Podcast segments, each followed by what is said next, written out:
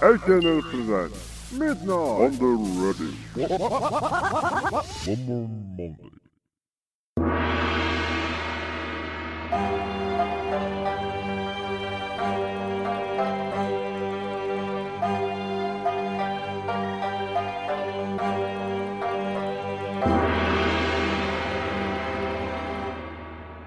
娯楽はカルマである。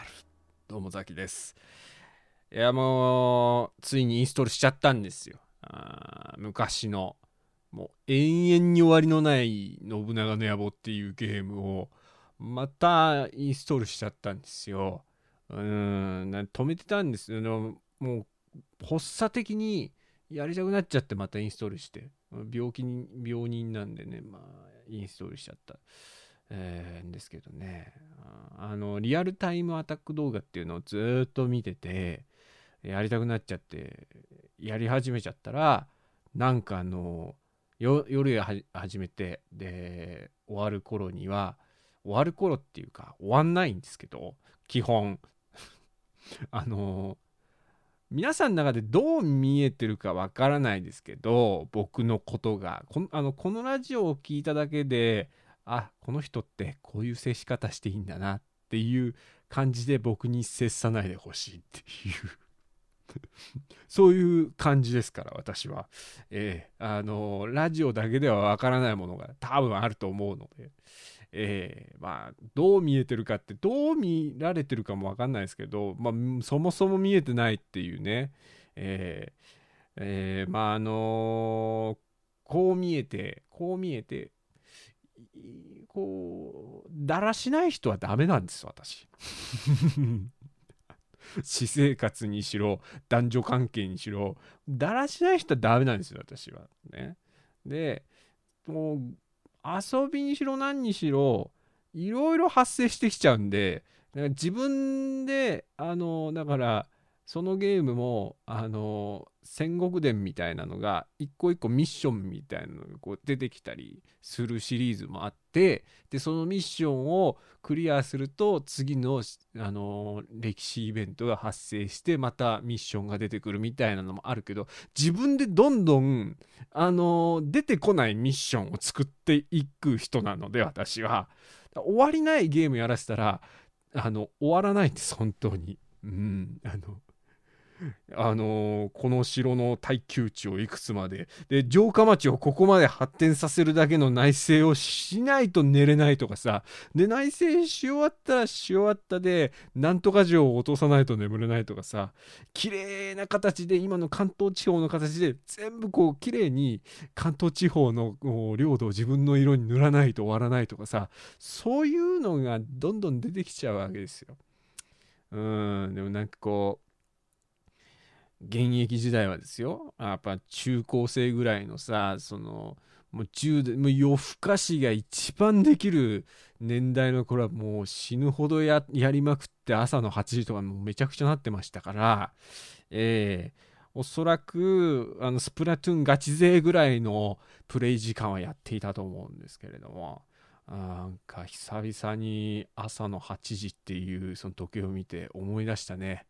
ななんかあのーほらもう第一線を退いて引退した、えーこう王子の横についている老兵キャラいるじゃないですか、うん、まだまだ若い者には負けんかったっていうさそのそのなんか老兵の気持ちをちょっと思い出したよね。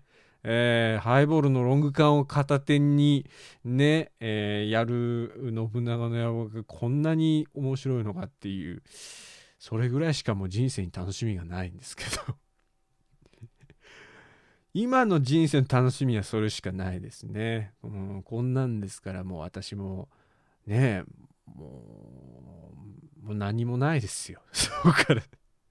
先週話した先週話したあの元カノの友達は結婚したしねえ婚姻届の写真が上がってました。あの12月にねあの今度友達の笑い屋のアッキーさんとあともう一人友達とねあのアッキーさんの別荘に行こうって話をさっきしてたんですけど。であのアッキーさんの彼女ももちろん来るわけで。で友達の彼女っていうのも来るらしいんですよ。あれこれはっていう。これそれだから頭数を数えていくとああ奇数だなっていう。男女ペア 1, 2組いるわけでしょ？だから4人いてあとはだから、うん、奇数だなっていうそんな感じなんですけどね。生き遅れたおじさん。だ信長の野望をお酒片手に朝までやっちゃうおじさんがそこに1人入っていいのかっていういや全然いいよマジでっていう感じの人たちだから別にいいんだと思いますけど。12月までに僕はマッチングアプリでマッチングする確率はもう天文学的数値なんで、朝まで信長の野望おじさんですから。俺はだから12月までだから僕と一緒にねあアッキー別荘に行ってくれる異性を何とかして取り繕わないとこれは奇数になってしまうので。なんかこのいいよねこの奇数になってしまうっていうのがね。あ またそれでちょっとあの、今日もね。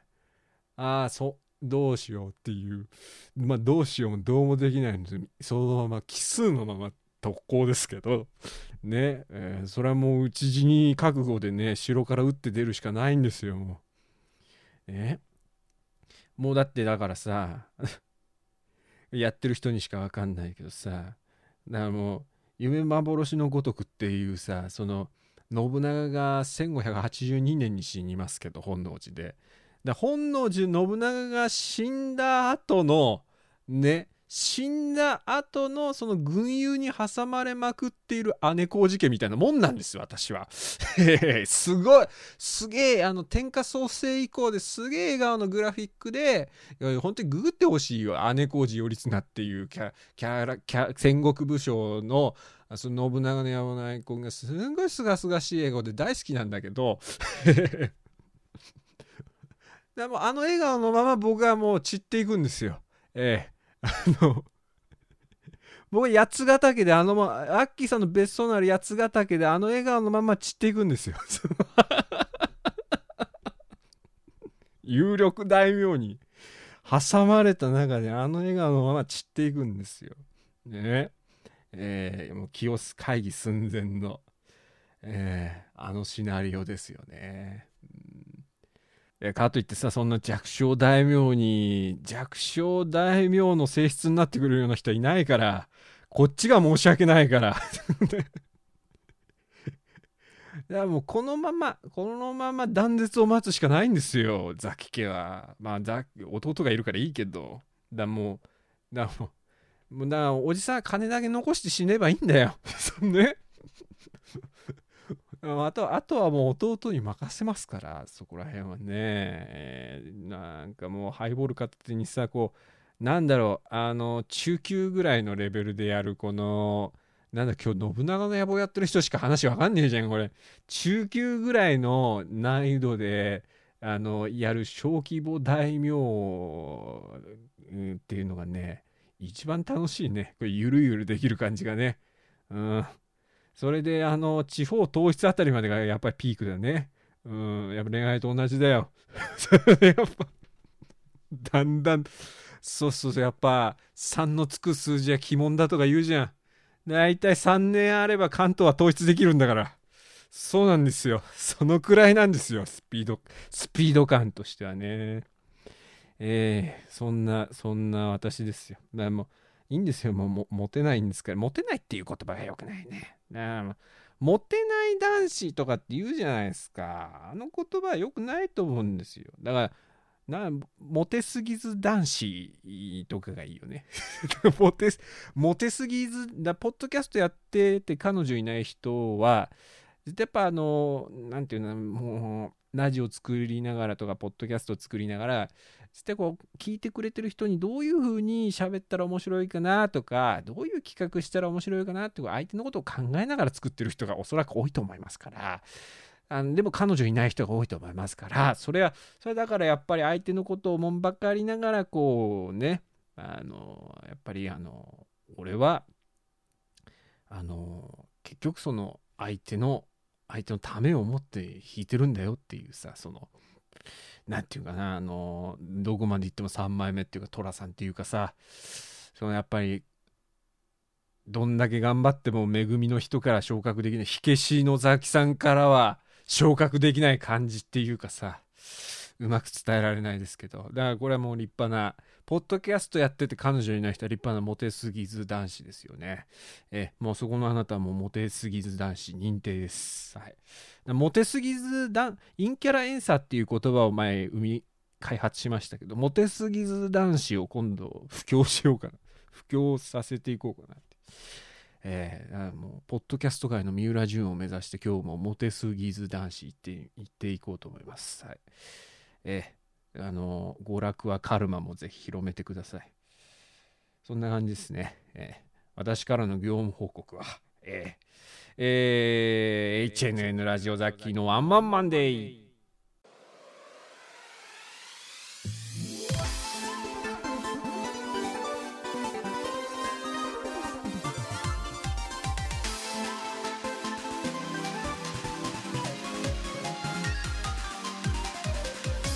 はいワンマンマンデー始まりました。この番組は毎週月曜23時からお送りしております。深夜のぶっちゃけトークラジオ。だからこのラジオのテーマというかこのラジオにおけるザッキーというパーソナリティの何て言うんかなこう姿あるべき姿っていうのは悲壮感の権下であることですからね。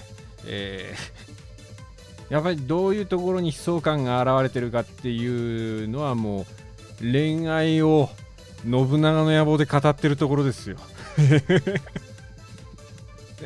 昔にはなかったなんか良さみたいなっていうかさこうおっさんが好きなゲームなんだよあれ。基本的に。ね。でおっさんが好きなゲームっていうのはさおっさんのペースでできるっていうところがいいじゃん。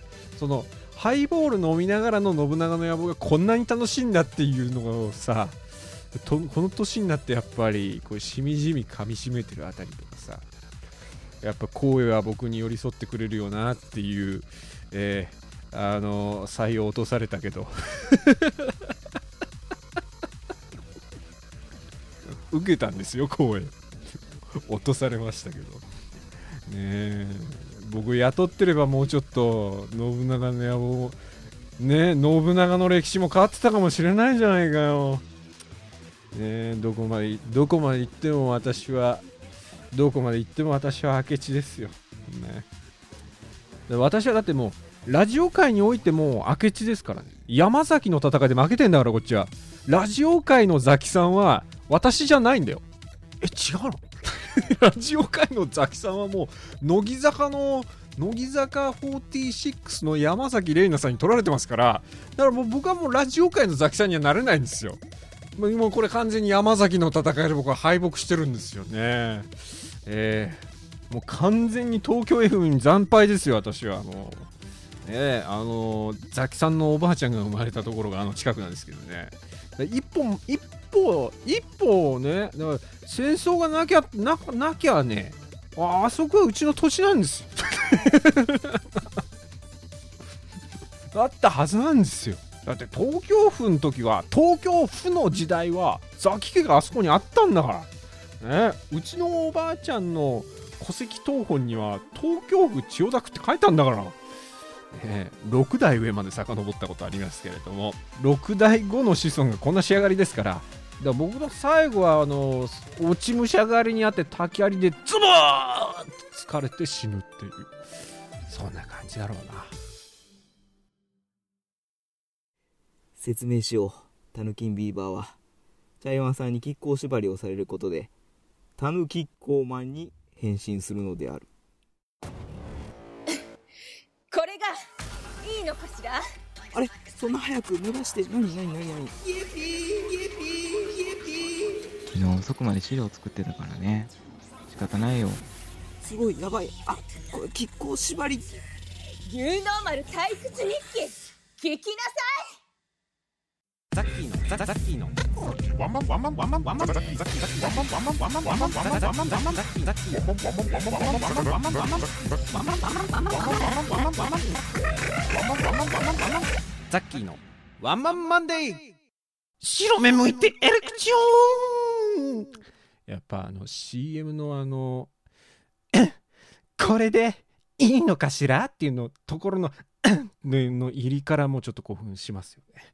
えそそそれだけのそそれだけのエレクチオンです今の、えー今週のメッセージテーマです。病気の話。ラジオネーム狂気の山崎さんからいただきました。ありがとうございます。よおいちゃんだよ。坊主元気にしてたかい？なんか寅さんっぽいねこの手だしね。よおいちゃんだよ。坊主元気にしてたかい？病気か。おいちゃんぐらいになるとな。いろんなもの持ってんぞ。昔は健康有料児で見た目も相まってリアルコチカメの両津勘吉なんて言われたこともあったんだけど最近は尿酸値がな。この間受けた健康診断では医者に痛風半歩手前だってさ。1日5回の外食を3回に減らし大好きな卵も4つまでは頑張って減らしたからきっと大丈夫。普通の話してたなと思ったらさ普通にリアルの話してたのかなと思ってたらさ1日5回の外食を3回に減らしとかさちょいちょいぶっこんでくんだよねこの こういう。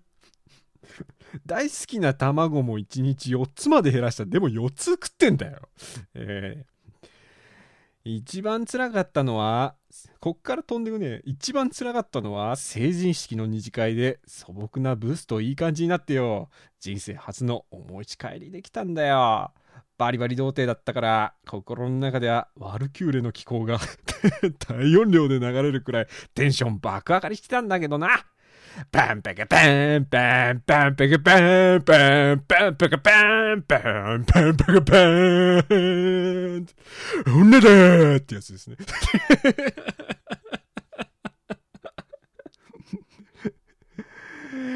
うんおたお互いに風呂入っていよいよって思ってたらよ痛いあれあれあれあれ痛いすごく痛い凸が痛いもう元気になるところじゃない。顔面蒼白。油汗だらだら。そして耐えきれなくて救急外来へ。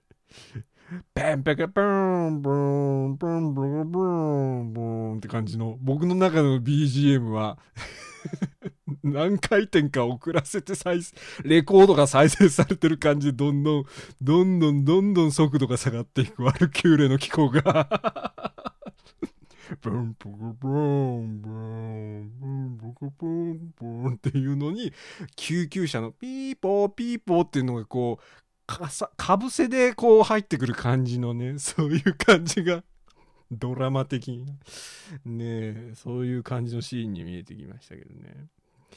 えー、診断結果は急性の逆流性尿道炎ヘルペスこうして成人式の思い出は素敵思い出から童貞で性病という称号に変わったよ。そこから女が余計に怖くなってな。そっから2年はこじらしたよ。畜生！イグルしたあのブス一生はするね！ありがとうございました。童貞で性病ってあだ名つけられた。つけられたんだろうね。成人式終わりにね。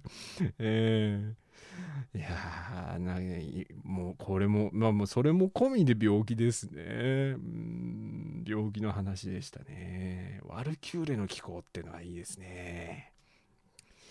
続いてこのテーマ死ぬほど来てるんだよお便り、えーラジオネーム D さんからいただきました、えー今週のメッセージテーマ病気の話。あスタッフさん3回目の作益ですね。よろしくお願いいたします。失礼しました。こんばんはザキさん。私実は今とある大手化粧品コーナーの製造現場のメインメインエリアにおります。そこで私は両手を腰に開けチンポの先に作液器をつけられてカウパーを定期的に吸い取られている仕事をしている最中です。それは愛知にあるんでしょうか？えー病気の話ということで一つお話ししてみようと思います。私は割と病弱な幼少期を過ごしまして小さい頃はほぼほぼ入院をしておりました。その原因が喘息でした。当時両親はタバコをよく吸っておりましてそれを副流煙で食らっていましたので発作がよく起こって救急車でよく運ばれたものです。両親はタバコが悪いことに気づき辞めてから私の体調は良くなり今はとても元気な体で仕事に取り組んでおります。いやー健康なことはいいことですね。健康なおかげで今の仕事に全力で取り組めています。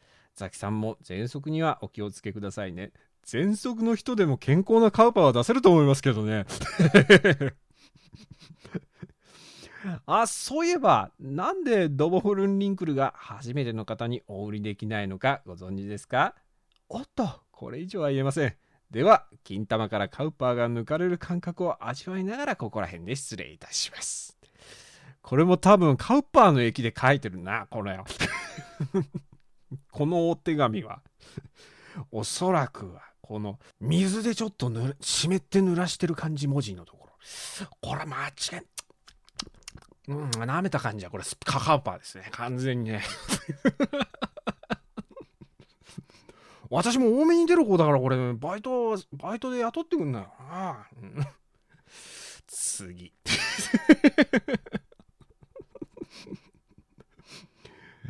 え、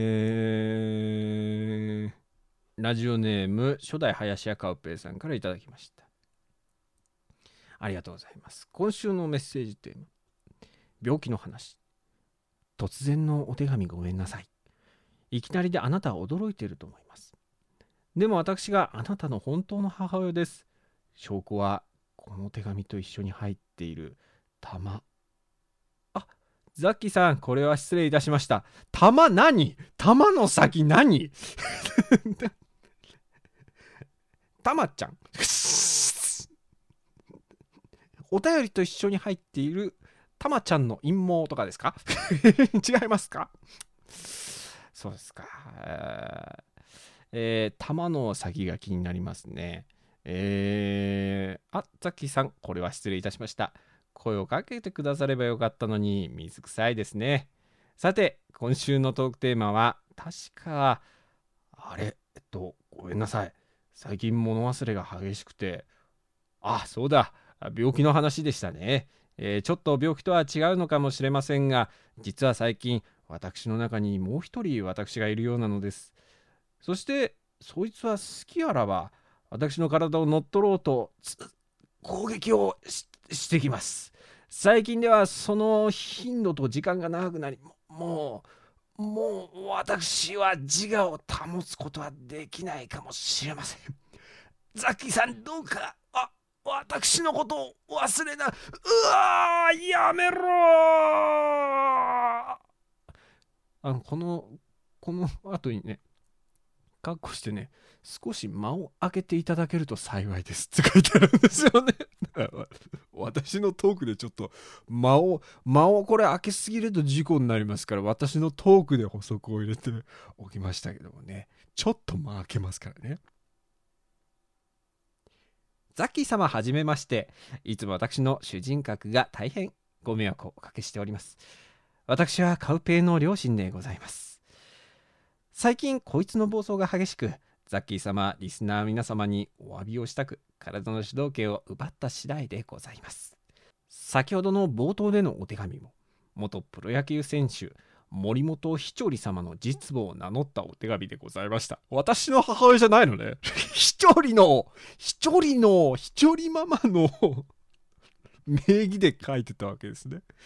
えー、元プロ野球選手、森本ひちょり様の実母を名乗ったお手紙でございました。しかも証拠として、玉、玉の謎が解けました。しかも証拠として、玉置浩二様の喉仏を送りつけようとしていたなんて、まともじゃありません。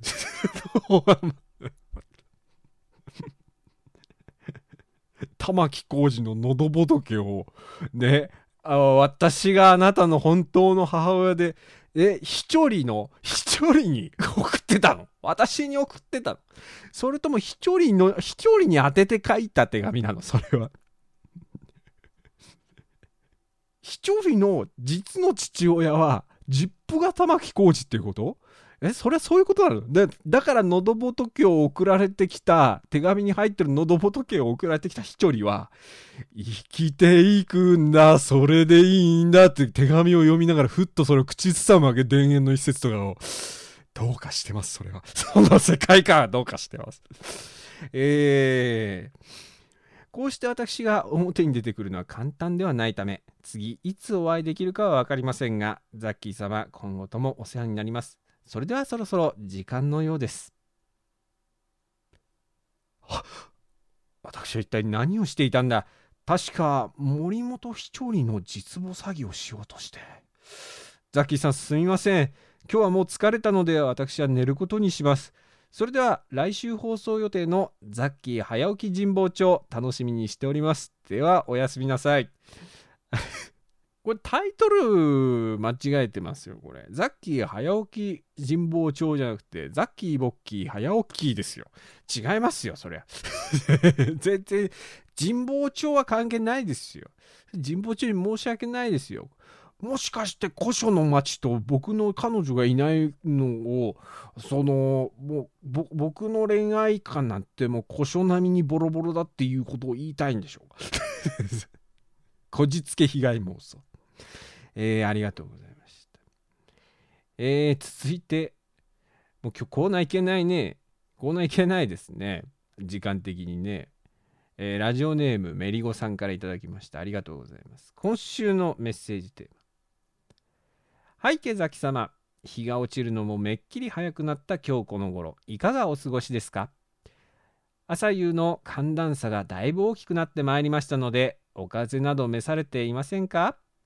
最近は緊急事態宣言の解除やコロナ新規感染者数の減少などもあってか人の動きも活発になっているように感じます。私は石橋を叩いて渡るたちなのでまだ早いんじゃないかという気持ちと少しでも早く停滞していた経済活動が戻ってほしいという気持ちで悩ましい日々でございます。僕はあの石橋を叩いてっていうか石橋作ってますからね私はねリスクヘッジの観点から。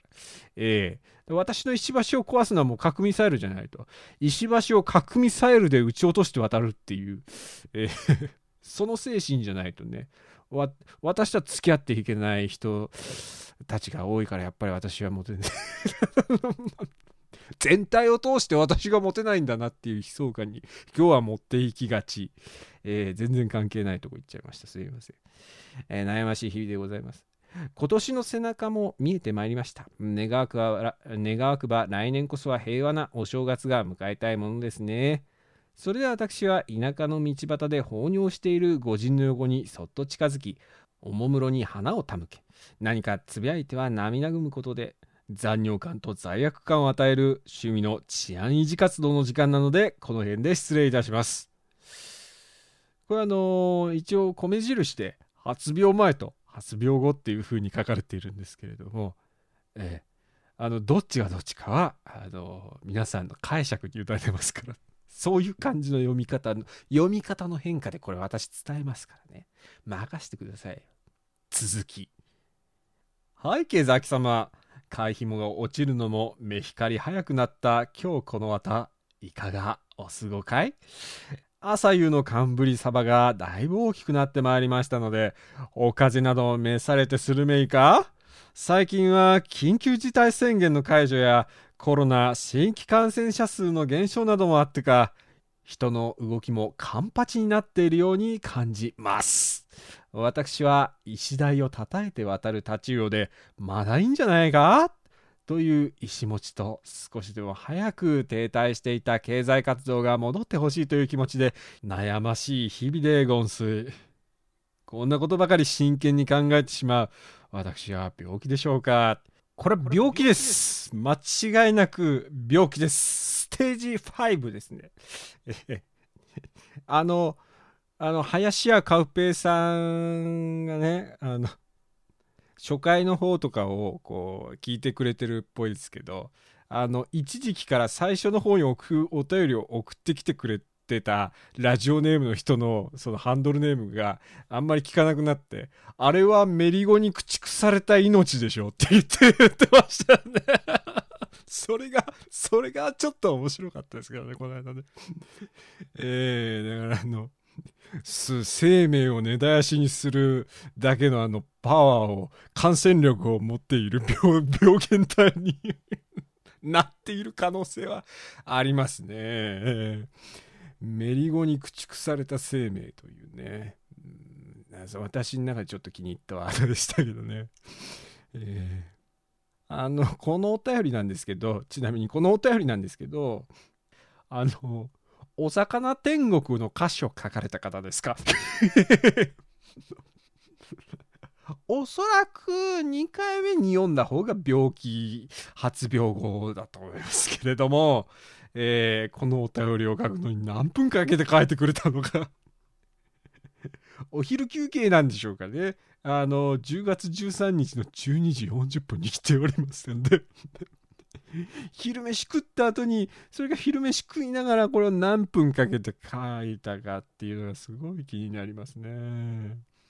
えー皆さんお便りありがとうございました。あの、基本的にあの、不採用集とかないですからね。あの、その週読み切れないだけで、あの、いつか読まれますから、その後とかもね、えーあの基本的に全部採用なんで、送ってきてくれた人は、あの、気負いせずに送っていただける。で、あと評価とかそういうんじゃないですから。あの、そういうもんじゃないんですから、これを読まれたとか読まれないとか、あの、その後の私の広げ方がどうのこうのとかで一喜一憂する必要は何一つないですからね。えー読まれない方がまともな人間なんですから、ど、ど、大体、誰がまともな人間だって。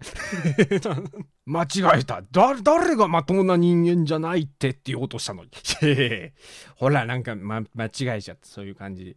えー一応あのー時間がね、この番組30分番組ってことで作ってますんで、えーさだいこう、コーナーを真剣にやりすぎると40分ぐらいいっちゃうんで、40分45分ぐらいいっちゃうんでね。えー 今からちょっとコーナーやると辛いので、短めにできるやつを1本、えーやって終わりにしたいっていうので、空耳アーとかやってたんですけど、あの、空耳アワーがいかんせん長いので、いかんせん長くなっちゃってるんで、お便りがいっぱい来ててね。でもうちょっと手軽にできるコーナーを1個設けようかなというふうに思っていて、今日はそのコーナーの紹介だけして終わりたいと思います。えーコーナー、新コーナー、悲しいもの。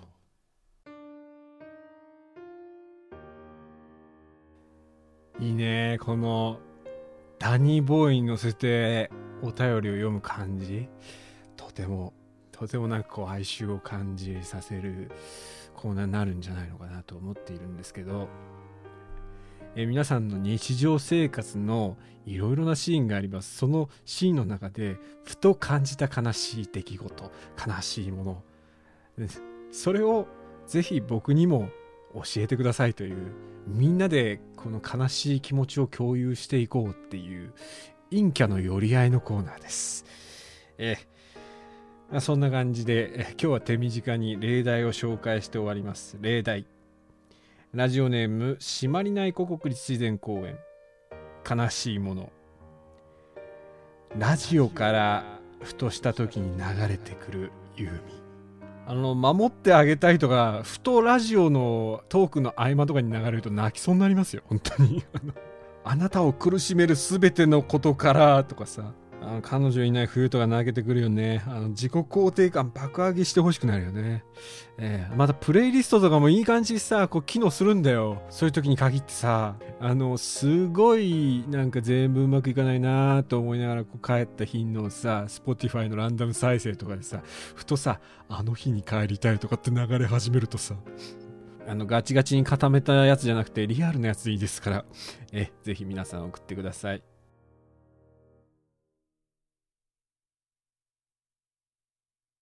ののの、牧師というものがそん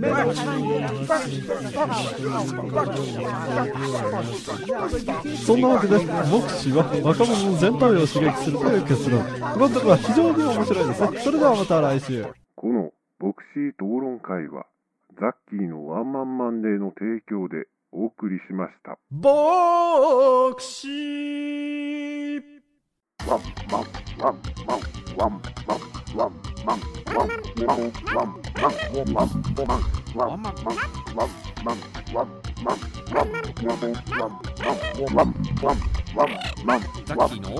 マンマンデー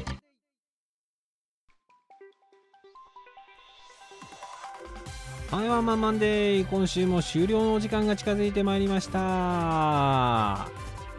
新コーナーですけどあの他のコーナーで結構ガチガチに固めて書いてくる人が多いですけどあのふと感じた時にたまにあこれ読まれたらみんな悲しい気持ちになるかもって思ったリアルなやつでいいですからね。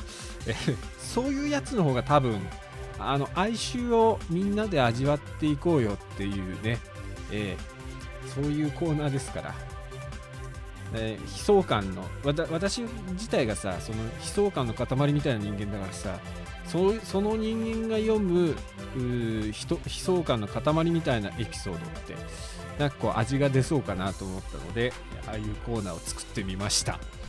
えーなんかあのそういうちょこちょこねあのー単発でなんか他のコーナー、まあ、今結構オンエアされてるコーナー以外とかにもね送っていただければあのふとした瞬間にねポットで読まれますからぜひ、えーあの断たれた生命たちもまた復活を遂げていつでも送ってきてください。宛先はえー、ザッキーツイッター Z アンダーバー A アンダーバー CKY アットマーク Z アンダーバー A アンダーバー CKY そちらにあります。固定のリンク集にあります。ザッキーのワンマンマンデーメールフォームよりお送りください。そして過去の放送はすべて各種ポッドキャストアプリで聞くことができます。ヨネスケチャンネルじゃないですけど無料ですのでぜひお楽しみください。そして購読レビューもよろしくお願いします。ではこの番組はザッキーとリスナー皆様の声でお送りしました。